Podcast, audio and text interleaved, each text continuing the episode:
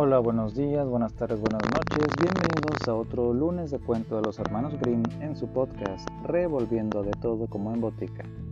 Esta semana, la lámpara azul. Era así un soldado que durante muchos años había servido lealmente a su rey.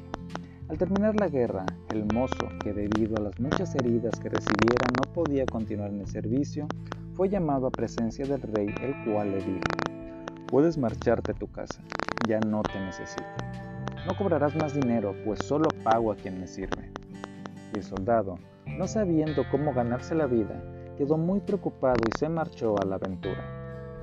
Anduvo todo el día y al anochecer llegó a un bosque, divisó una luz en la oscuridad y se dirigió a ella. Así llegó a una casa en la que habitaba una bruja. Dame albergue y algo de comer y beber, pidióle para que no me muera de hambre. Vaya, exclamó ella. ¿Quién da nada a un soldado perdido? No obstante, quiero ser compasiva y te acogeré a condición de que hagas lo que voy a pedir. ¿Y qué deseas que haga? preguntó el soldado.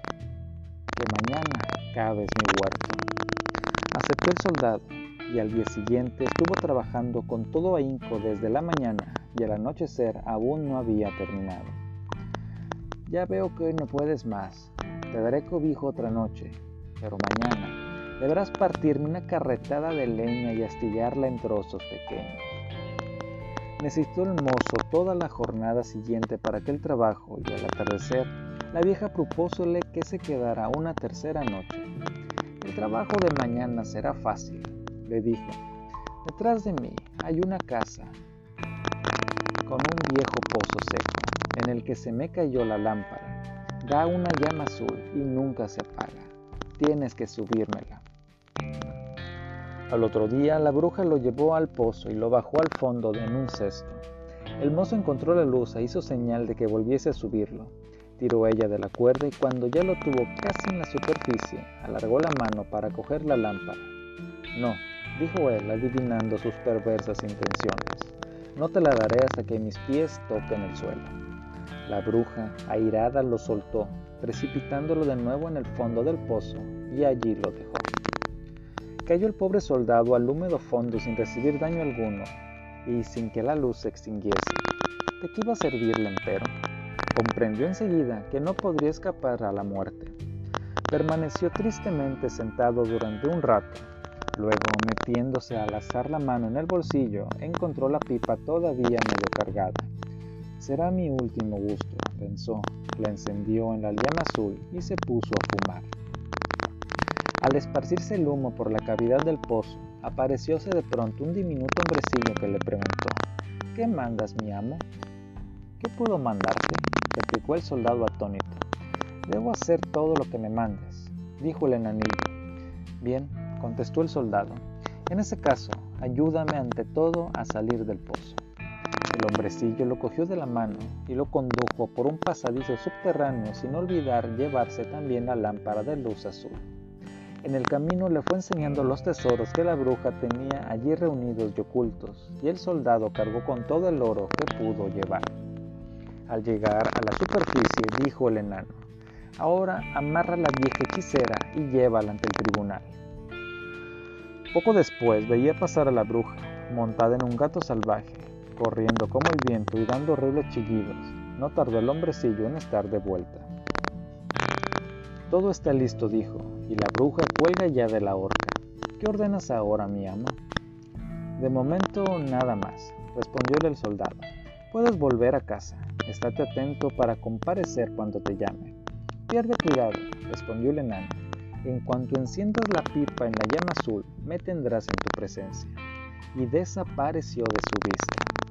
Regresó el soldado a la ciudad de la que había salido, se alojó en la mejor fonda y se encargó magníficos vestidos. Luego pidió al fondista que le preparase la habitación más lujosa que pudiera disponer. Cuando ya estuvo lista y el soldado establecido en ella, llamando al hombrecillo negro, le dijo, Serví lealmente al rey, y en cambio él me despidió condenándome a morir de hambre. Ahora quiero vengarme.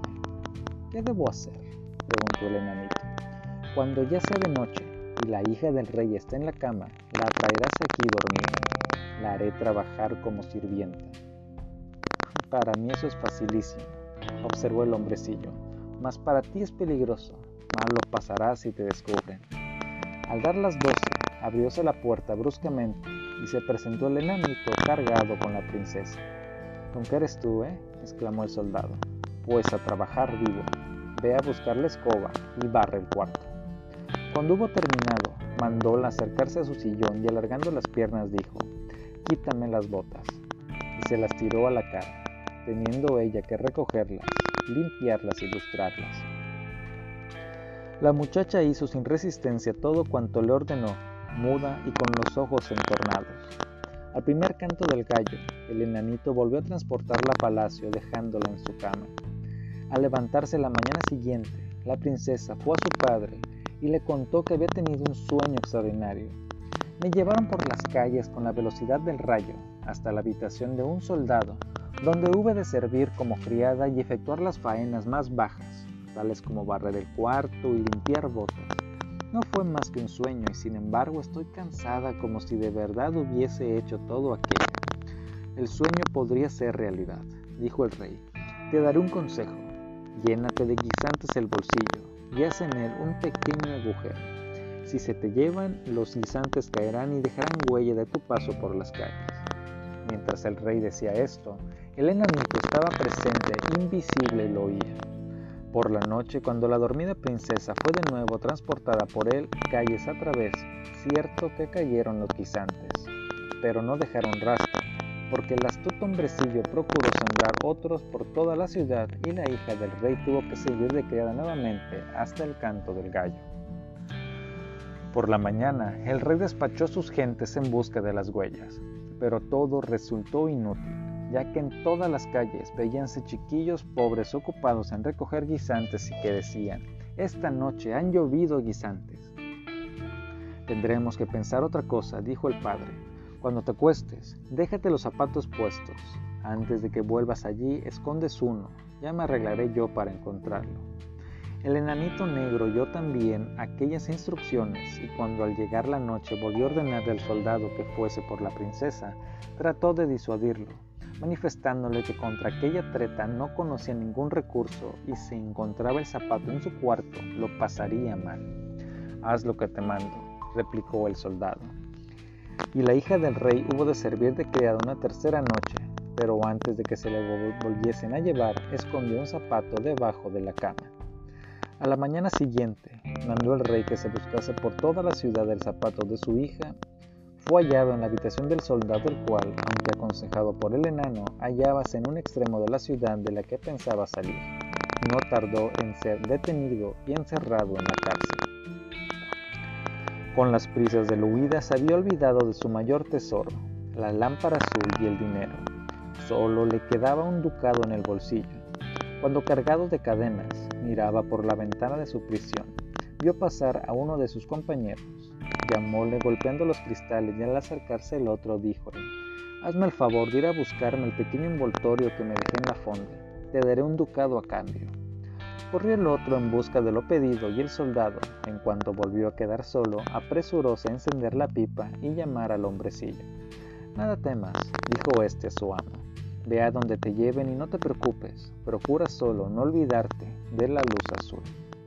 Al día siguiente, celebróse consejo de guerra contra el soldado y a pesar de que sus delitos no eran graves, los jueces lo condenaron a muerte. Al ser conducido al lugar de ejecución, pidió al rey que le concediese una última gracia. ¿Cuál? preguntó el monarca.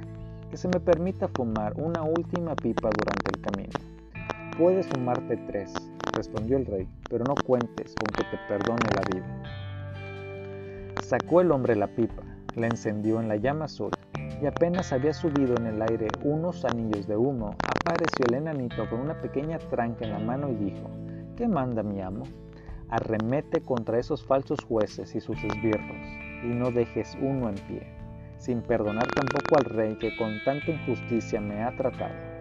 Y ahí tenéis al enanito como un rayo, cis, eficaz, repartiendo estacazos a diestro y siniestro.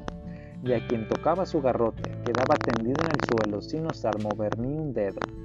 Al rey le cogió un miedo tal que se puso a rogar y suplicar para no perder la vida dio al soldado el reino y la mano de su hija. Ese fue el cuento de esta semana, acompáñenme en la siguiente y recuerden que si me siguen en Spotify no duden en dejarme sus comentarios. Hasta la próxima semana.